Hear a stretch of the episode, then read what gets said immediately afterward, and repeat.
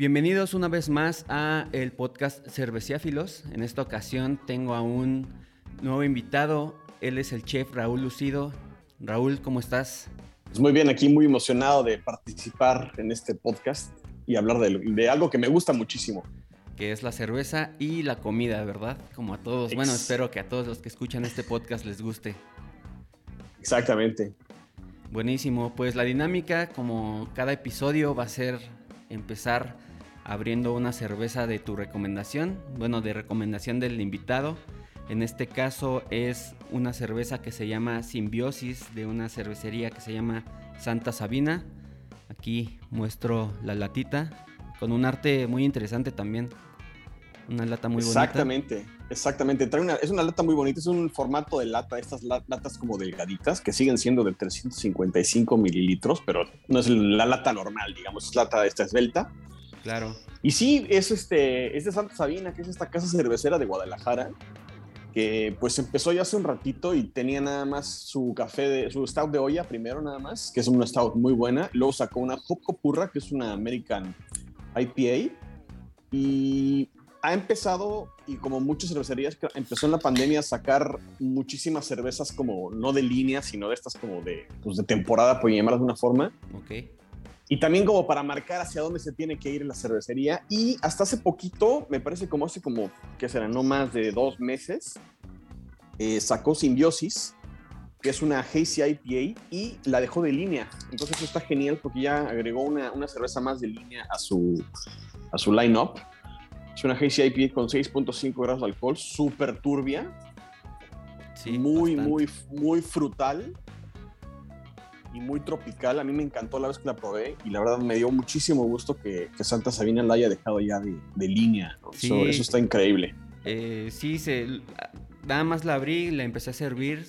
Luego, luego llegan los aromas a, cítricos, a frutas. Me llegó como un, aroma guayaba. Maracuyá, un poquito como mango verde. como piña. Piña, piña, exactamente. sí, sí. sí. Y creo que, y, cervezas turbias así, IPAs turbias de línea de las cervecerías nacionales, creo que hay pocas. Entonces creo que entra en un nicho muy interesante que creo que puede, puede convertirse como que en su caballito de batalla de Santa Sabina sin, temor a equivocarme. Sí, huele muy bien, pues a ver, hay que pues, probarla. salud. Claro, salud. Con este calor, tanto allá en Puerto Vallarta como aquí en la Ciudad de México.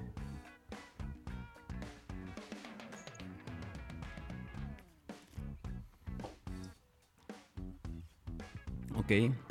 Eh, pues sí, es una cerveza franca. Eh, Exacto. Tiene estos sabores muy marcados, frutales. Exactamente, exactamente. Entonces, sí, la verdad me gustó mucho. Y como bien decías, el diseño de la etiqueta está increíble. A mí me gustó mucho. Es así como que, no sé, es una flor con, como que con un, como que explotando a la mitad con dos mundos paralelos, ¿no? O sea, me recuerda un poco como, como el Demogorgor de, de Stranger Things. Ándale, sí, algo así. Que, incluso el nombre, ¿no? Y el concepto que, están manejando. Sí, exacto. Creo que tiene mucho que ver y creo que también ahorita las cervezas que tienen, bueno, las cervecerías que juegan con los conceptos, tanto de su marca como de, su, de sus productos, la verdad creo que lo hacen aún más interesante. Muchas veces, cuando no sabes acerca de de estilos y tú vas a una tienda de artesanal, pues la verdad, lo primero que te fijas y lo primero que te, que te compra es las, la etiqueta. La, imagen, por supuesto. claro, entonces al ver una, una etiqueta así, la verdad es que es interesante. exactamente, exactamente. Sí, sí, sí. Buenísimo. Oye, y pues ya para, para entrar más en tema, eh, bueno, tú eres chef y Exacto. eres cerveciáfilo. Exactamente. y, tú te defines como defensor de la cerveza artesanal. ¿Cómo le entraste a este mundo? ¿Cómo, bueno, supongo, no sé si fue primero como por la cerveza o primero fue la gastronomía? Mira, primero fue, fue la gastronomía, te platico así brevemente. Yo, soy de la Ciudad de México también y estudié gastronomía allá por el sur de la ciudad, ¿no? Por ahí, este, por el desierto de los leones. Y me quedaba cerca un bar muy, muy, en Desierto de los Leones, que frecuentaba con amigos los fines de semana. Y en ese momento, te estoy hablando que estamos hablando de 1998-99 más o menos. En ese bar, que creo que sigue existiendo, que se llama La Borboleta, eh, una vez llegué con, unos amigos, con mis amigos y pedí cerveza de barril y pues en ese entonces, en esa época, en 1999, pues, cerveza de barril había clara y oscura. Y esa es la información que teníamos en el mundo de la cerveza, ¿no? Claro. Y que, tal vez ahorita aún sigue así en algún, claro, en algún sector. Sí, claro. Existe, existe ese, ese pues, nicho enorme en donde pues, mucha gente define la cerveza por, por, color. Yo siempre he dicho que definir la cerveza por su color es como si vas a la agencia de coches a pedirte un coche rojo, ¿no? Oiga, señor, Ah, ¿tiene bueno. coches rojos? No, pues sí, tengo, tengo muchos. no vas a comprar un coche por el color, ¿no? Lo haces por las prestaciones que hay detrás. Pero en fin. Entonces en, esta, en, esta, en este bar, la borboleta, tenían una cerveza que era roja. Me dijeron, tenemos, tenemos una cerveza roja. Y yo dije, ah, caray, ¿esa, esa de ¿Cuál qué es? es? O sea, no, ¿cuál es, no? Y en eso me dice, no, esta es una cerveza roja, es una Red Ale de una cervecería muy pequeñita de la Ciudad de México que se llama Cosaco. Uf, y dije, Cosaco roja. wow, exactamente. Y esa fue mi primer cerveza artesanal. Y me pasó un tema así como ratatouille. O sea, el- la vez que probé esa cerveza, así me voló la cabeza. Y después de ahí ya nada fue igual. Y empezó esa curiosidad de ir a buscar cervezas porque ya esa fue como la pauta de decirme, ¿sabes qué? Allá afuera hay muchas más cervezas allá de las que tú puedes encontrarte en un supermercado o de las que te pueden ofrecer el- las, las industriales, ¿no? Entonces a partir de ahí, claramente en ese momento no había tantas artesanales. De hecho, Cosaco creo que es la primera cervecería artesanal de, de México. Por ahí se andan peleando la, quién fue primero, si Cosaco o Casta en Monterrey. Ok. Pero, pero pues dicen, bueno, Cosaco y sigue vigente, ¿no? A la fecha sigue vigente ahí, el buen gusto sigue haciendo cerveza Sí, increíble. saludos ¿no? a, a- Gustavo, a ver si luego le, le cae aquí a- al podcast. Exacto. Y entonces eh, había muchas importadas y pues empiezas a probar importadas, pero a veces eh, el importador o el distribuidor no tiene la capacidad para manejar o el conocimiento para manejar las, las cervezas y pues tal vez no las tomaste como debían de haber sido las cervezas, ¿no? Claro que, bueno, supongo que es algo complicado, yo, yo no sé de eso, eh, pero muchas veces, digo, ahorita que estoy estudiando el diplomado de Beer Sommelier, sí nos han llegado a, a- a salir algunas cervezas que ya no que ya no llegan en las óptimas condiciones. Y, Correcto. Digo, no sé qué tan difícil sea mantenerlas realmente en el estado óptimo.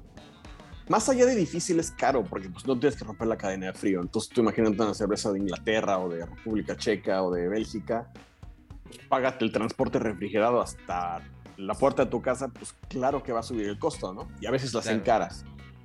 Ahora, todo ese, ese, pues, esta gama enorme de cervezas este, importadas y, tuvo este boom a, fin, a inicio de los 2000, digamos, en México.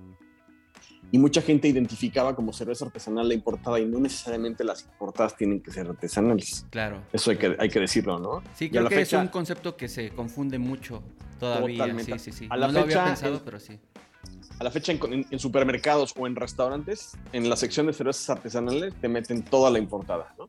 Sí, sí, sí. Entonces, eso no significa que las importadas sean mejores, peores, malas o buenas, ¿no? O sea, son diferentes, son importadas, algunas son industriales, muchas otras de las importadas sí siguen procedimientos este, artesanales. Por ejemplo, hace un, un tiempo me decían, oye, ¿cuál es tu cerveza eh, ar- no artesanal favorita? Y pues, como bien decías hace ratito, me considero defensor de la cerveza artesanal mexicana. Y muy orgullosamente llevo más de siete años de no beber nada que pertenezca a ninguna cervecería Órale. industrial.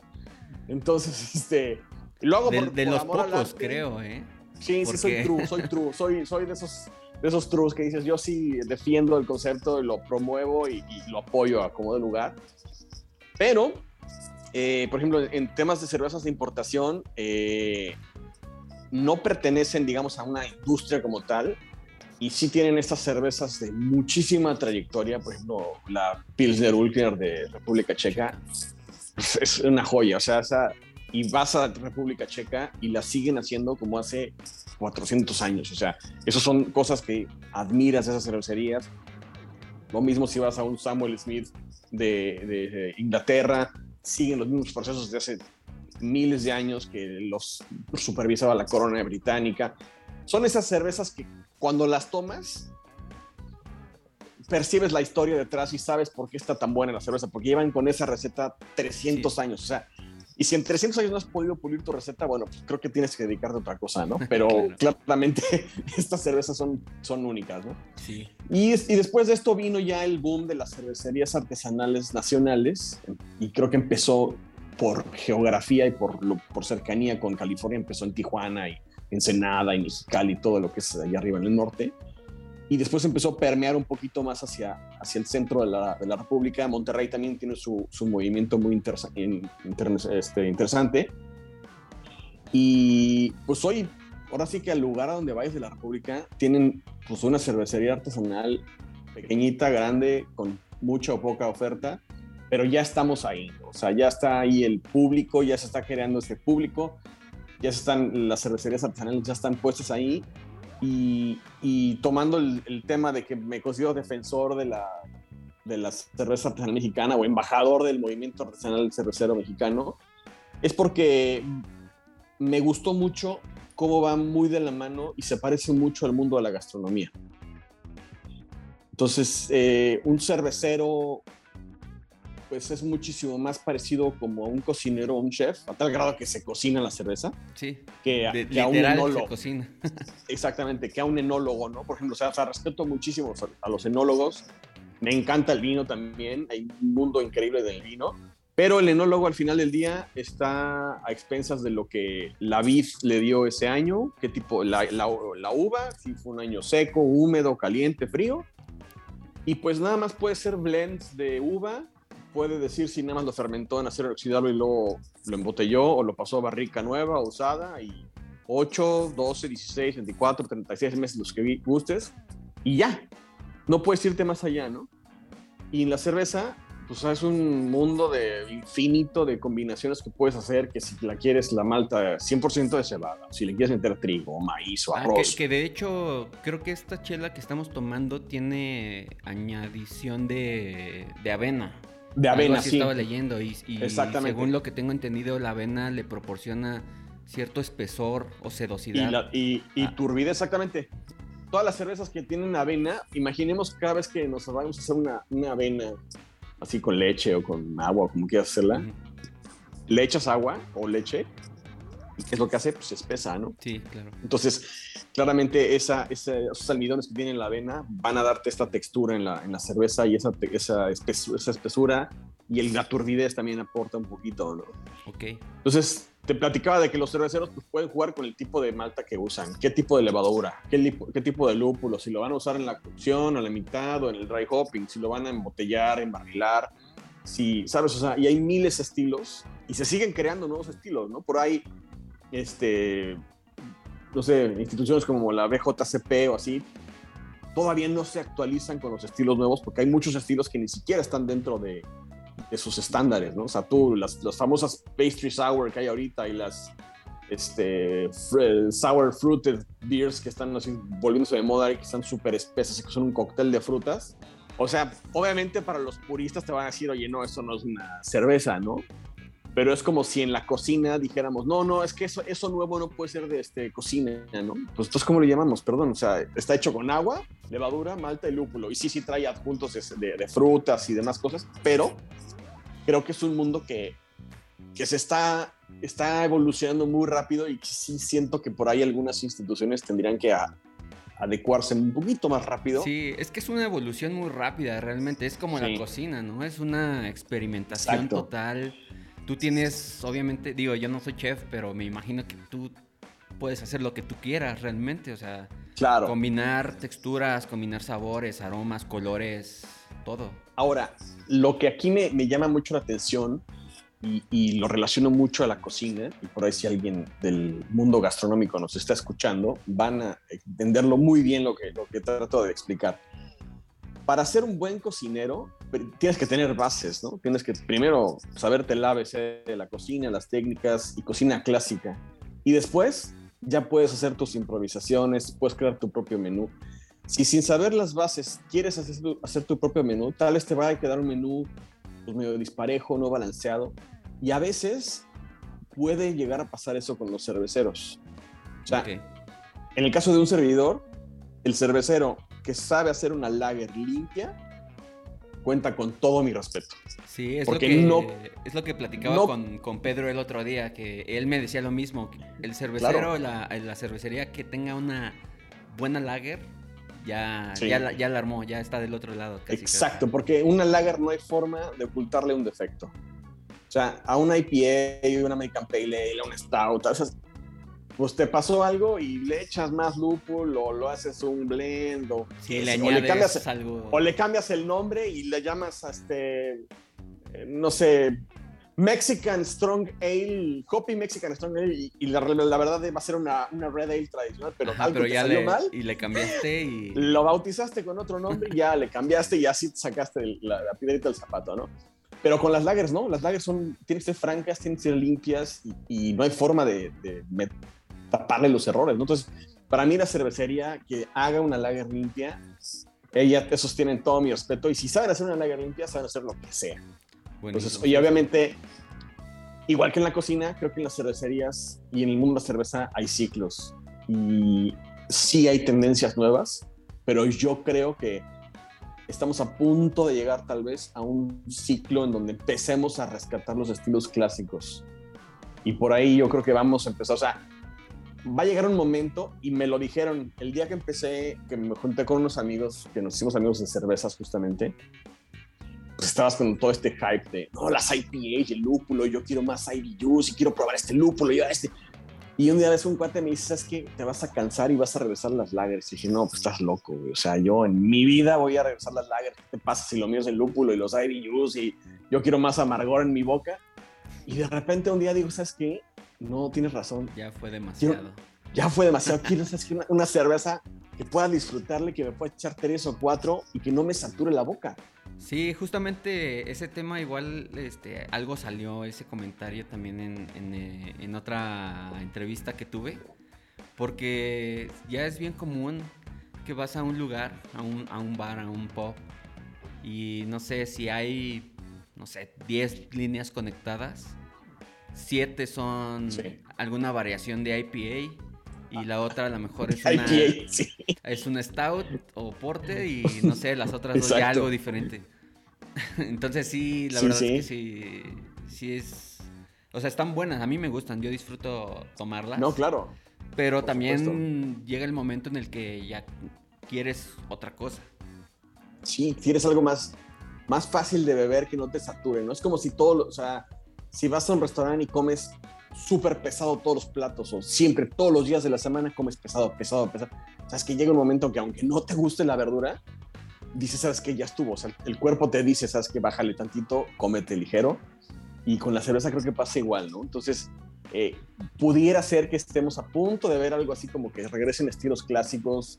Por ahí hay cervecerías que están em, empezando a hacer otra vez todos los estilos pre-prohibition que tuvo Estados Unidos, que también son muy interesantes todas las variantes de, lagers que hay ahorita y ahorita que acaba de pasar todo lo del Oktoberfest, pues muchas cervecerías agarraron y dijeron, pues yo voy a hacer mi Marsen y voy a hacer mi, mi Fest Beer y voy a hacer, ¿sabes?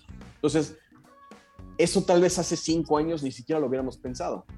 Hace cinco años todo el mundo estaba en el hype de vamos a ver dónde conseguimos más lúpulos raros y mientras más turbia la cerveza, mejor.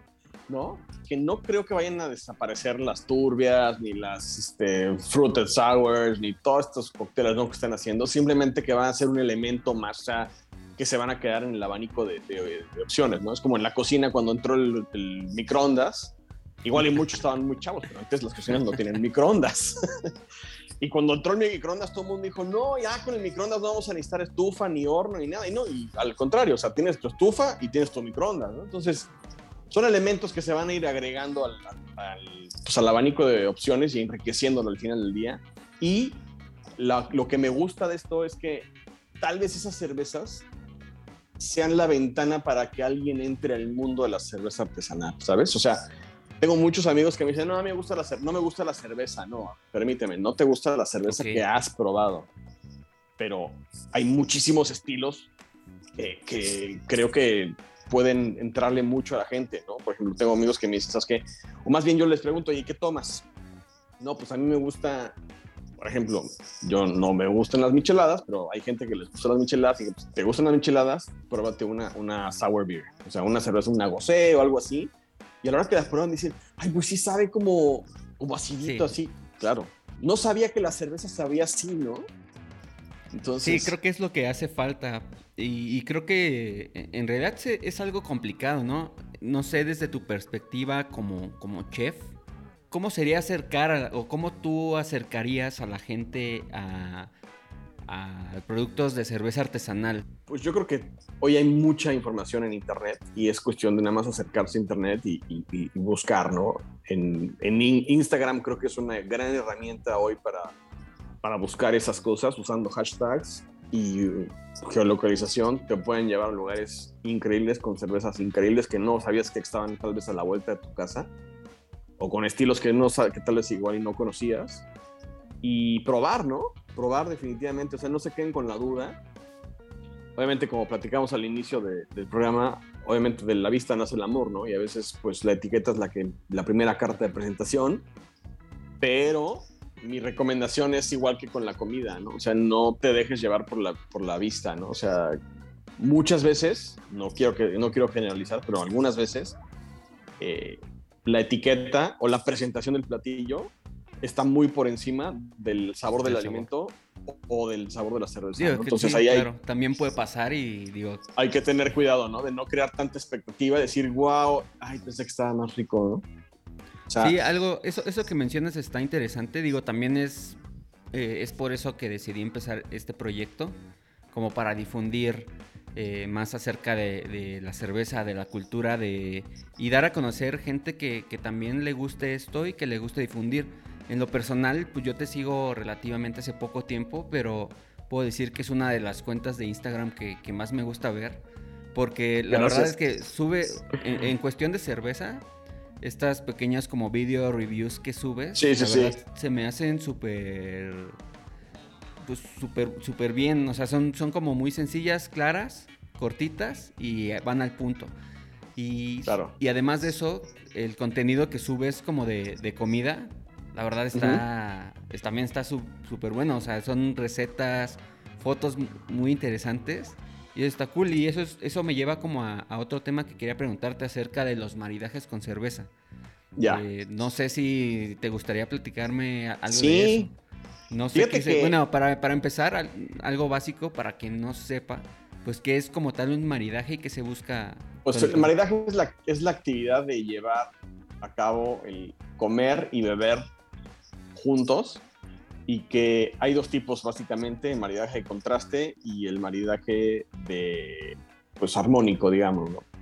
Entonces el, el, el maridaje complementario o armónico sería que la bebida o la comida fuera de la mano de la, de la bebida, ¿sabes? O sea, que, que los dos elementos vayan sobre el mismo camino y se complementen uno al otro.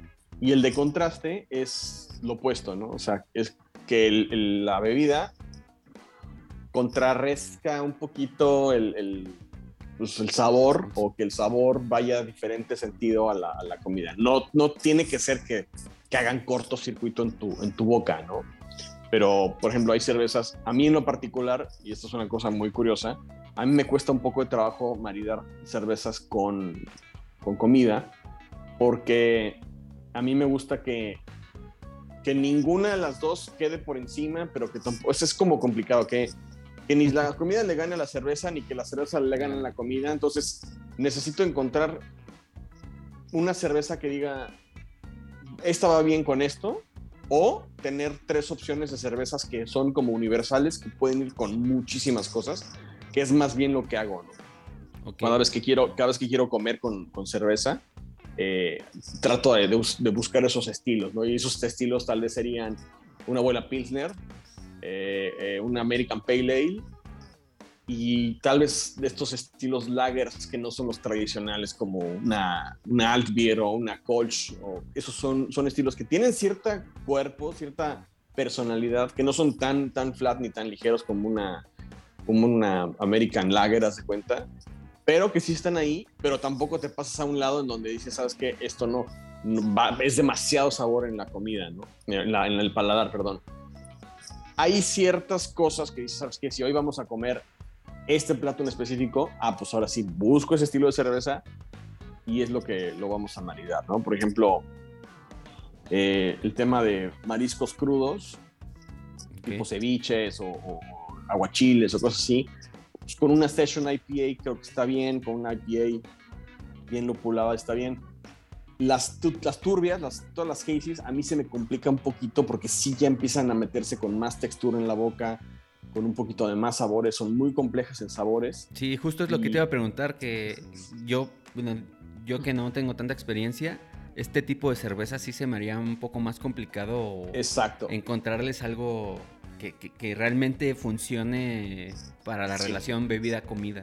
Exactamente, ¿no? Es como unas, eh, bueno, las, las, todas las cervezas tostadas incluso son hasta más fáciles de, de maridar, ¿no? Porque ya traen estas notas torrefactas muy, muy a flor de piel, digamos, estas notas así caramelo, a chocolate, a cacao, a café, un poquito especiadas, y esas como que ya, como que ya te tienen muy puesta a la mesa hacia dónde se va a ir el sabor y que pues lo puedes combinar con un postre, con un chocolate y con algunos quesos maduros. Creo que eso ya está un poquito más, más este, sencillo de maridar, ¿no? Más amigable al, al paladar. Pero sí, las, las, este, estas todas, las hazy, son, a mí se me hacen complicadas de combinarlas con, con comida, definitivamente. Ok. Oye, y también digo, cuando estábamos viendo lo de para quedar en esta, para hacer esta entrevista, eh, quedamos en platicar acerca de la presencia de la cerveza artesanal en restaurantes y cómo, cómo, cómo, cómo, está, cómo son los menús ahora, porque realmente la comida creo que está cambiando. Eh, en, cuestión de, pues sí, de, ofrecer algo diferente.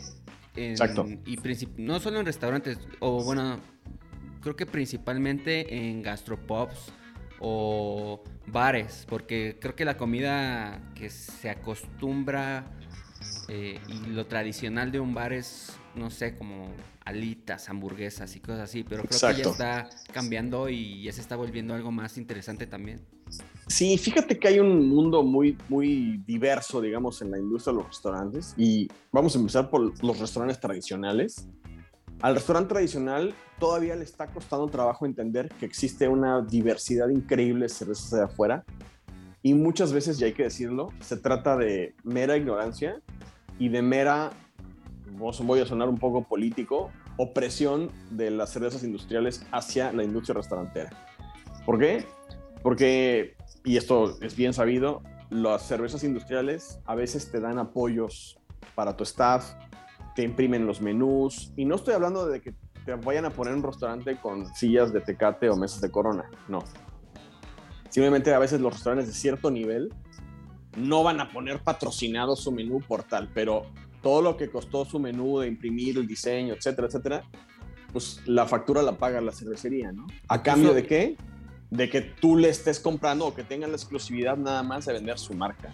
Incluso tienen como ciertos programas de, sí, de, incentivos. Ah, de incentivos para los meseros, como Para los meseros, exactamente. Entonces, yo cada vez que voy a un restaurante, ahorita que ya estamos un, poquito ahí a, regresando a la normalidad y aperturando todo de vuelta, cuando vamos a un restaurante, o sea, de entrada pregunto, ¿tienes cerveza artesanal? Y a veces me dicen, no, pero tengo Ultra y tengo Estela. Y dices, híjole, hermano, ¿cómo, ¿cómo te explico que eso no es artesanal, no? Y de repente, cuando te dicen, ah, sí, déjame ver cuáles tengo, quiere decir que ni siquiera se estudiaron cuáles tienen y que van a irlas a buscar en lo más recóndito del refrigerador y bueno, te persinas para ver si están frescas las cervezas, ¿no? Y a ver si hay o no sé qué con qué Y a ver si hay. Y de repente te sacan tres o cuatro botellas que dices, chispas, esto es todo lo que tienes. Sí, es que no me han surtido. Y pues aquí entramos en una cadena de no sabemos si es el, el intermediario que no les ha surtido o el gerente de bares que no ha hecho el pedido porque no está convencido de lo que está vendiendo. Pero al final del día, el vender cerveza artesanal en un restaurante, al mesero le va a convenir porque va a hacer que suba su cheque promedio y por consecuencia es muy probable que su propina vaya a subir. Entonces, ellos tendrían que empujar por la venta de cerveza artesanal. Luego, punto número dos de los restaurantes, yo, y me lo puse como meta, voy a tratar de, este, metérselo esto a la cabeza a todo el mundo que pueda. La cerveza en lata es mejor. La lata guarda muchísimo mejor la cerveza, se maneja mejor, se enfría más rápido, si se cae y se rompe no se astilla, se recicla el 100% del aluminio, puedes apilar cual, no sé, cualquier cantidad de latas cerrada una de otra, las botellas no puedes hacer eso, pesan menos llenas, pesan menos vacía. En fin, hablando de la etiqueta, en una lata cabe una etiqueta muchísimo más amplia en donde hay más información o arte para el cliente. En fin, hay muchos pros y creo que cero contras de la botella versus la, lata, ¿no? Siempre la lata. Y hay muchas cervecerías artesanales claramente como el cervecero está tratando de preservar su, su, producto lo más que pueda para que el consumidor final lo tenga en la mejor calidad posible, o como el cervecero mejor lo quiere, lo enlata. Y entonces esa es una barrera hoy que tienen los restaurantes, porque el gerente del restaurante, que claramente no tiene el conocimiento de, de, la cerveza artesanal, dice, no, amigo, yo latas no vendo, porque ¿cómo voy a dejar la lata en la mesa? Se ve como corriente. Ya. Y, pues, y pues no, hay que quitar ese, ese estigma, esa, ese, esa mala información. Y, y, claro que se puede usar la lata, debería usarse la lata, y lo que mencionabas ahorita de que los restaurantes que, o los establecimientos que vendían más bien cerveza artesanal terminaban vendiendo comida de freidora, ¿no? Los, los este, jalapeño poppers y alitas y boneless y papas a la prensa. De y como que era, exactamente, entonces era, era una oferta bastante pobre gastronómica que te voy a decir que de, vez en cuando sí se antoja irse a asociar ah, los, dedos de unas alitas, ¿no? o sea, sí, con una, no sé, una lager así Sí, sí, sí, sí, para irse a comer 12, alitas bien picosas, pero por supuesto, ¿no? Pero eh, los gastropubs o los mismos taprooms de las cervecerías ya se están dando cuenta de que su cliente también sabe comer bien. Normalmente la gente que bebe cerveza artesanal sabe comer bien. Sí, sí, sí. Porque brincaste a la cerveza artesanal porque justamente tuviste esa curiosidad y, y desarrollaste esa afición por, por, comer bien, por los sabores, por tener un momento de placer. Entonces, al momento de que los, gasto, los gastropubs o los taprooms de las cervecerías empiezan a tener esta oferta gastronómica, se está creando un nuevo como nicho de restaurantes en donde eh, vas a comer bien y vas a beber bien. No son restaurantes, pues digamos así, elegantes, por ponerles una etiqueta, pero sí tienen una oferta interesante. Aquí lo que creo que deberían de hacer es esos lugares ya tienes, entrecomillado, cautivo a tu cliente, que es el que va a ir por la cerveza y de paso comen. Lo que sería muy interesante es que esos lugares empezaran a brillar nada más por su comida. ¿Por qué? Porque de esa forma van a atraer a un público que no está relacionado a la cerveza artesanal y que cuando llegan y te dicen, oye, ¿qué tienes de beber? Y dices, ah, es esa cerveza y es cerveza de la casa, las hacemos aquí, o es una cerveza que es artesanal y que está la cervecería aquí a dos cuadras en la del Valle o en la Natarte, no sé qué. A ver, ¿qué estilo tienes? Y lo prueban. A ese momento puede ser una ventana para empezar a captar nuevos clientes y hacer nuevos adeptos al movimiento artesanal, ¿no? Entonces, ¿sabes? Porque, o sea, la gente que va al taproom dice, ¿sabes qué? Yo ya sé que ahí venden unos mejillones así, o la hamburguesa de no sé qué que me encanta, o la hamburguesa. Sí, a lo mejor ya solo van y se toman su chela. Ya no lo. O son clientes que ya los tienes frecuentes ahí, pero siempre hay que pensar que puedes tener más clientes, ¿no? Y al final del día, creo que todos y cada uno de los cerveceros allá afuera es lo que quieren, ¿no? Que más gente beba su cerveza. O sea, no creo que alguien, algún cervecero de allá afuera diga, no, yo no quiero que ellos tomen mi cerveza, nada más estos cuatro que me caen bien. No, no, no, creo que todos deberían de... Ese es como tu, tu, tu, motivo, ¿no? El que más gente conozca tu, tu cerveza, ¿no? Y otra cosa de la que yo la asocio mucho con la gastronomía y que me gusta mucho es que la cerveza artesanal te da una cosa que es el sentido de pertenencia y te genera un turismo relacionado a eso. O sea, un servidor, las últimas, antes de que empezara esta bendita pandemia, las últimas tres o cuatro veces que salimos de vacaciones, las vacaciones fueron alrededor de la cerveza. ¿Sabes? O sea, vamos a ir a visitar este, este y este taproom y esta cervecería. Turismo cervecero, ¿no? No sé cómo se llama. Sí, sí, sí, turismo cervecero. O sea, tienes que, vas, vas a hacer ese tipo de turismo. Entonces, te quedas con esas ganas de esa cerveza, de esa cervecería en, en particular, y entonces después quieres regresar. O sea, lo asocio mucho también con la cocina porque es como, Cerveza industrial, pues a donde quiera que vayas, vas a encontrarte una Corona o una Tecate o una Bot Light o lo que quieras. Así como a cualquier ciudad del planeta donde vayas te vas a encontrar un McDonald's. Sí. ¿Sabes? Pero lo que tal vez te haga regresar o tener ese recuerdo de que quieras volver a regresar es decir, híjole, ¿te acuerdas cuando fuimos a ese lugar, a esos tacos o a esa hamburguesería o ese restaurante italiano que estaba ahí? No sé, no? Quiero regresar. Lo mismo pasa con la cerveza artesanal, ¿no? O sea, a veces la lata, la botella sí nos da la, fortuna de, de, que nos llegue la cerveza más lejos. Pero va a haber otras cervezas que no vayan a enlatar o que nadie las vaya a distribuir fuera de su lugar de origen y cuando las pruebas dices, qué barbaridad, tengo que regresar. O sea, o incluso tengo un grupo de amigos que se arma el, el, el, tour a San Diego porque saben que en esa temporada es la fiesta de tal taproom y que hacen la cerveza de su aniversario, que es esa receta y es... Y se acabó en ese momento y, se acabó. Exactamente, ¿no? Entonces, genera ese tipo de turismo que a mí se me hace muy interesante y que le da identidad al lugar.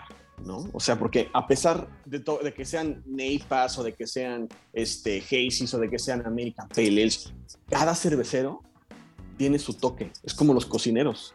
O sea, ok, sí, hamburguesa con queso y tocino, pero te aseguro que si pruebas la del restaurante A, B o C o D, ninguna de las cuatro son iguales. Lo mismo va a pasar con la lasaña, lo mismo va a pasar hasta con los tacos. O sea, tacos al pastor hay un millón. Sí. Pero no todos saben igual, ¿no? Sí, no, no, no. Oye, y eh, algo que te iba a preguntar ahorita que tocaste ese tema. ¿Qué crees que le haga falta a, pues, a la industria aquí en México, al sector cervecero, como para generar ese tipo de turismo que mencionas, como de...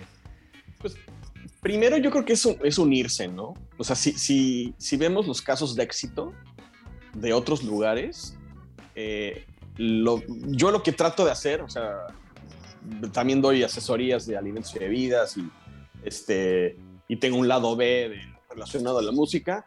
Y lo que trato, de, lo que trato de, replicar siempre que quiero dar una asesoría en ese sentido es, tomemos un caso de éxito y veamos por qué fue caso de éxito y repliquémoslo acá. No quiere decir que hagamos un copy-paste y hagamos lo mismo, sino detectar cuáles son las cosas que hicieron estos cuates bien para que en esta forma lo, lo apliquemos y salgan bien. ¿Qué quiere decir? Que, por ejemplo, tú vas a, ciertos, este, lo que hablábamos hace, hace ratito de, la, del sentido de pertenencia. Eh, en el caso, vamos a hablar aquí de México, en el caso de Cervecería de Colima, por ejemplo, es una cervecería que tiene un sentido, un sentido de pertenencia espectacular entre, los, entre, entre Colima, entre todos los colimotas, o sea, es impresionante. Todos los que viven en Colima asocian a esa cerveza como la suya. Y si tú vas, y, o sea, de verdad, va a haber gente que vaya a tomar una colinita del súper por encima de una corona o de una 2X. Y la van a dejar la otra y se van a ir porque esta es la mía, ¿sabes? Porque también la cervecería les ha dado muchas cosas de vuelta, los ha incluido en ciertos programas sociales, y eso que creo que está muy, muy bueno, ¿no? Y hoy por hoy, pues creo que es la cervecería artesanal más grande que tiene México y la que más vende en todo el país y más allá, ¿no? Porque ya está en Estados Unidos. Sí, creo que es la más conocida de, las sí, artesanales. Sí, sí, sí. Exactamente. Entonces, y por ejemplo, dejó, se dio tres pasos y se adelantó muchísimo a Minerva. Minerva durante mucho tiempo estuvo ahí. Y sabías que era la vieja confiable, que siempre iba a haber Minerva y que bueno, no es así como que el, la, la, la, más así que va a ganar los concursos, pero te cumplía. Y de repente, ¡pum! Llegó Colima y empezó y empezó y empezó y empezó y empezó y empezó y órale, ahí está. Y ahora con hard seltzer, y ahora con agua embotellada. Y ahorita, bueno, ya tiene un rato con el club, que ahorita lo retomaron, que está muy bueno. En fin. Entonces, ese, ese, lo que en inglés dicen sense of place, el sentido de pertenencia del lugar, eso es lo que hace falta, ¿no? Y el unirse. O sea, creo que no basta con solo hacer las colaboraciones entre cervecerías que me encantan. Sí, eso es buenísimo. Es, o sea, son increíbles, pero también ese permearlo hacia la gente, ¿no? O sea, el decir, ¿sabes qué? Ahorita está ese famoso hashtag del vamos por el 1% y lo está haciendo Cermex, pero lamentablemente tal vez no todas las cervecerías artesanales mexicanas se subieron a Cermex porque pues, hay una cuota que pagar, es que Dice, señores, queremos crecer todos, hay que meterle lana. O sea, quieres hacer, es como si, pues, para los que les gusta el fútbol, es como si dijeras, no, yo no quiero jugar con la FIFA porque me cobra una comisión cada vez que juego un juego. Híjole, pues, ¿cómo te explico, brother, que si no te subes a la FIFA no te va a ver nadie? Entonces, Entonces, siento yo que sí hay que, hay que unirse y sí tienen que hacerlo como que bien y organizarlo. Yo siempre lo he dicho, es como que profesionalizar todo esto, ¿no? O sea, el, restaurantes, cervecerías, tours, todo eso, tenemos las ganas, pero a veces como que tenemos más ganas del conocimiento de cómo hacerlo. Yo siento que primero hay que prepararse, estudiar, hacer números, porque hay que recordar que esto es un negocio y no es beneficencia ni deporte. Y, ya que tengan los números, hacer tu plan de negocio, ¿no? Porque me he, visto, he visto muchos restaurantes y muchas cervecerías que las ponen y de repente tienen un imprevisto porque se les fue la luz, se echó a perder la cámara de refrigeración y chao todo el lote de cerveza y ya tuvieron pérdida. Y entonces el siguiente lote de cerveza tienen que economizarlo para seguir viviendo, pero entonces ya no estaba tan bueno, la gente ya no empieza a ir, empiezan a tener mala publicidad. Entonces siento que sí, si vas a arrancar un negocio de estos, y estoy casi seguro, porque y te digo, ni lado B de la música me lo dice, todas las cervecerías inician como una banda de rock. O sea, ninguna cervecería empezó en una, cena de negocios, así hablando, oiga, señores, ¿qué les parece si estos 500 mil pesos que tenemos los invertimos en una cervecería? No. Las cervecerías, así como las bandas de rock, empezaron en una fiesta de amigos, en una borrachera, diciendo, oye, güey, vamos a hacer cerveza, ¿no? Y el otro dice, y el otro vaya, sí, güey, no sé qué, yo tengo un primo, no sé qué, igual que con una banda de rock, oye, si hacemos una banda de rock, y entonces, y así empezaron, ¿no? Pero ese, ese, ese pasito de la, de la pasión hacia aterrizarlo en una empresa que va a estar dada de alta en que va a tener este, ganancias, que va a tener utilidades, todo eso. A veces los cerveceros no lo saben y necesitan rodearse de gente que, que sepa, ¿no? De contadores, de abogados, que les orienten para que cuando tengan el momento de crecer o que den la campanada, decir, wow, no sabía que mi cerveza estaba tan buena y le gustaba a tanta gente, pudieran este, capitalizarlo bien y no de repente decir chispas, ahora qué hacemos, no estamos hasta acá y ahí viene la declaración anual del SAT. Chispas, no sabía que tenía que declarar todo esto, ¿no? Porque te aseguro que debe pasar, ¿no? Sí, seguro, seguro. Entonces, muchas veces digo, y no solo en el ámbito de la cerveza, creo que en todos los ámbitos. Claro. No estamos preparados para, para el aspecto fiscal. Claro. de repente, y más cuando vas empezando, creo que ni siquiera lo tomas en cuenta y de repente ya te llega y es como de. Chispas, no sabía que tenía que pagar estos 35 mil pesos y dices, y todavía faltan los aguinaldos de los chis, ¿ahora qué vamos a hacer? ¿Sabes? O sea, es que pasa, ¿no?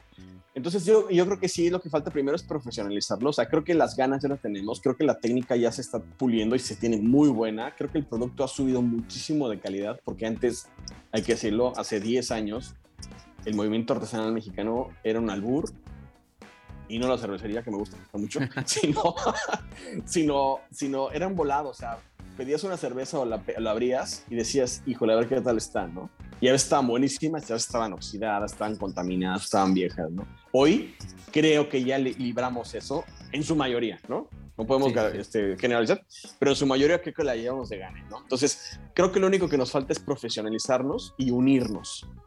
O sea, no podemos estar tirando unos para otro, para otro lado, y, y a veces no podemos estar este, eh, por ejemplo, platicando con, con, amigos aquí vía, vía Instagram, eso es también, ¿no? o sea, el, ecosistema que rodea la cerveza artesanal no solo son cerveceros y autoridades y clientes, o sea, hay un, hay un montón de cosas que van alrededor, de beer bloggers, de distribuidores, que a veces, y en todos, o sea, cervecerías, distribuidores, beer bloggers, clientes, autoridades, hay buenas y hay malas. O sea, no todos son monita de oro, ¿no? Pero tú no puedes decir, no, no, no, estos no me caen bien, o estos sí me caen bien, o esto yo no. O sea, es que todos dependen uno del otro. Claro, sí, sí, sí. Sí, y es, de hecho, digo, no me acuerdo si a ti como tal te envié la invitación al podcast, porque originalmente había hecho una invitación para mandar por Instagram. Ya. Pero a la primera cervecería que se lo mandé, después de mandárselos, me bloquearon la cuenta del proyecto de Cervecería Filos.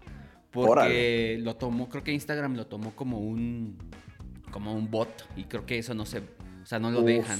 No sé, estuvo muy raro, pero en esa invitación precisamente yo explicaba por qué quería iniciar el proyecto y a quién iba a invitar.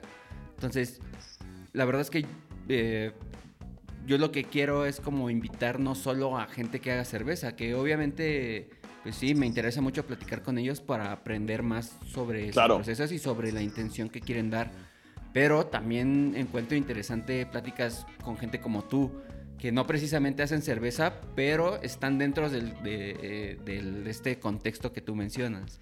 Así, otros sommeliers, eh, chefs, gente que se dedique a la distribución, que también ya estuve platicando con un par para ver si se, se suman al proyecto y armamos un, episodio. Entonces, la verdad es que sí, la, la industria, el sector, pues somos todos, ¿no? Así como también lo mencionas, beer bloggers, gente que haga contenido, contenido interesante, porque así como dices, así como hay gente que, la neta, yo sigo a algunas personas, tú eres uno de ellos que hacen contenido interesante, también hay otros que, que, suben contenido como que solo es casi casi eh, presumir la chela que me estoy tomando, pero no pasa de ahí. Sí, exacto, exacto. O sea, a mí, a mí yo te digo, trato de ser muy franco y a veces sí me nota, ¿no? Y me han, hecho así como que el bullying a veces, ¿no? me dicen, oye, ese video se nota que no estaba tan rica la cerveza, ¿verdad? Y yo, no, ¿por qué? Pues es que se te nota cuando una la disfrutas y cuando otra está bien, pero no fue así como wow, ¿no? Y, y eso también debo decirlo. Todas las cervezas que subo en, en el Instagram, todas, este, es la primera vez que las pruebo, ¿eh? O sea, ah, es, bueno. es una primera impresión y es, creo que es una primera impresión. Es una primera impresión y así como que dices, no sé, obviamente sí tratas de estudiar sobre el estilo, sobre la cerveza, me meto a tap, veo qué, qué, qué, más ha dicho la gente, qué perfil tiene esa cerveza para ver para dónde vamos a ir, ¿no? Pero no, no las he probado, ¿no? O sea, no es que digas, raras son las que ya he probado y que digo, o sea, es que esto sí necesita una mención, ¿no? O sea, es que la quiero que la gente la conozca porque me encanta. Ok, bueno, ah, pues buenísimo. Y bueno, yo creo que ya para, terminar este episodio, ¿alguna recomendación que me quieras dar de algún proyecto que tenga que ver con cerveza? No necesariamente una cervecería, o si se puede que sea una cervecería aparte de, esta, de la chela que ya probamos, o algún personaje o algún otro proyecto que difunda la cultura cervecera, que distribuya chelas, no sé, algo, algo que me quieras contar. Pues mira, eh, tengo demasiado, bueno, no demasiado. Sé, sé que conoces mucha gente y conoces Sí, conozco, conozco mucha gente. Pero mira, te podría decir que en este mundo de la cerveza artesanal, eh, el año pasado, la pandemia, fue un año para conocer mucho. O sea, no digo, no digo perdí el tiempo porque lo aproveché bastante bien, pero invertías mucho tiempo tal vez detrás del teléfono, en, en redes sociales y demás. Y sí conocí mucha gente, entre ellos está Mandy de Río de Malta, gran trabajo que hace ella, definitivamente acaba de celebrar creo que su cuarto aniversario de eso y sacó una cerveza, una cerveza con cosaco justamente. Ok. Muy, muy interesante. Está esta Tita de Beer Me, beer.me allá en, está en Mexicali. Ella es una gran embajadora del movimiento artesanal de Mexicali de la baja en general, pero más de Mexicali, ella es de Mexicali. Y ella tiene un proyecto muy bueno también que se llama Espuma y Lúpulo, que es una distribuidora de, de, cervezas solo de la baja y solo en lata. Y le está dando prioridad a cervezas de cervecerías súper emergentes, muy pequeñitas, pero que tienen una calidad increíble y que tal vez no tienen la infraestructura como para distribuir a todo México, ¿no? Entonces, gracias a Espuma y Lúpulo he conocido muchas casas cerveceras de Mexicali que no sabía que existían. Y me di cuenta que en Mexicali hay un movimiento muy unido, que es lo que hablamos hace rato. Y creo que están ahí, está a punto de salir algo importantísimo en Mexicali, ¿no? O sea, creo que por ahí le están quitando ya el puesto número uno a Tijuana, en, en, calidad y en unión y todo eso, ¿no? Creo que eso los, los, los, va, a llevar, los va a llevar muy lejos, ¿no? ¿Y qué más? Y bueno, pues ahora sí que colaboro un poquito con ellos eh, de Beer Cow, la distribuidora esta de cerveza que te lleva cerveza de donde quiera que estés en México, desde Mexicali hasta Tulum. ¿Ellos son de, Mexicali? No, no, Este, Beer Cow está en Ciudad de México. Ah, ok. Y Beer Cow está, tiene un servicio impresionante, la verdad, tiene una logística así de reloj suizo sea, el pedido. Si te haces Ciudad de México, haces el pedido y a las 5 de la tarde está en tu casa fría la cerveza. Tienen un cuarto frío en donde, todo está frío. Tienen un, catálogo rotatorio muy bueno, donde siempre tienen cerveza fresca, siempre tienen cerveza nueva. Tienen su este famoso club de lúpulo, que son seis cervezas eh, al mes. No sabes cuáles son, Ah, te, sorprenden, ya es. Te sorprenden mes con mes. Obviamente todos los del club reciben el mismo Six. Son dos importadas, cuatro nacionales, y en esas cuatro nacionales normalmente están cervezas de colaboración o ediciones limitadas. Que a veces, si tú no vives en la Ciudad de México o no vives cerca de la cervecería que las hizo, es complicadísimo este, encontrarlas, ¿no? y ahí, es una gran oportunidad de, probar algo. Exactamente. Si quieres así descubrir cervezas nuevas, de verdad, no es, parece comercial, sí lo es, pero vale la pena, te lo digo de todo corazón. El Club de Lúpulo de Birkau está impresionante, está muy bueno, me encanta y, he descubierto muchas, muchas cervezas nuevas ahí. Ok, buenísimo. Pues creo que con eso terminamos este episodio del podcast. ¿En dónde te podemos seguir en redes sociales? Y antes de que se me olvidara, porque en otros capítulos ya se me olvidó preguntar eso. Entonces mejor de una vez. ¿Cuáles son tus redes? ¿En dónde te podemos seguir? Pues mira, en el estoy más activo es en Instagram. ahí estoy, me encuentran como arroba chef-lucido. Para los que no lo sepan, Lucido es mi apellido. A veces dicen, no, este cuate se ha, de sentir de aquí como el último. No, ese es mi apellido. En Twitter estoy como Chef Lucido, así punto. Y en Facebook y en YouTube estoy como Chef Raúl Lucido. Ahí en todas las plataformas tengo contenido, trato de estarlo subiendo. Estoy más activo en Instagram, definitivamente. Y pues aquí estamos aquí a la orden para cualquier este, duda culinaria o cervecera, con muchísimo gusto. Buenísimo. Pues muchas gracias a todos los que escucharon este episodio del podcast. Eh, vayan a seguir a Raúl en sus redes. La neta, yo les recomiendo su contenido. Es súper interesante para la gente que les gusta la comida, la cerveza. Y bueno, esperemos que en algún momento podamos echar una chela juntos en persona. Por supuesto, por supuesto. Muchas gracias y pues salud. Bye.